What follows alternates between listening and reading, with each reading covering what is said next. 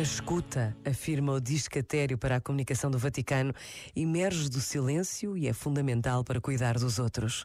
Quando escutamos, damos as boas-vindas a alguém, oferecemos hospitalidade e demonstramos respeito por aquela pessoa. Escutar é, inclusive, é um ato de humildade da nossa parte, dado que reconhecemos a verdade, a sabedoria e o valor, além do nosso próprio limitado ponto de vista. Sem a disposição para a escuta, não somos capazes de receber o dom do outro.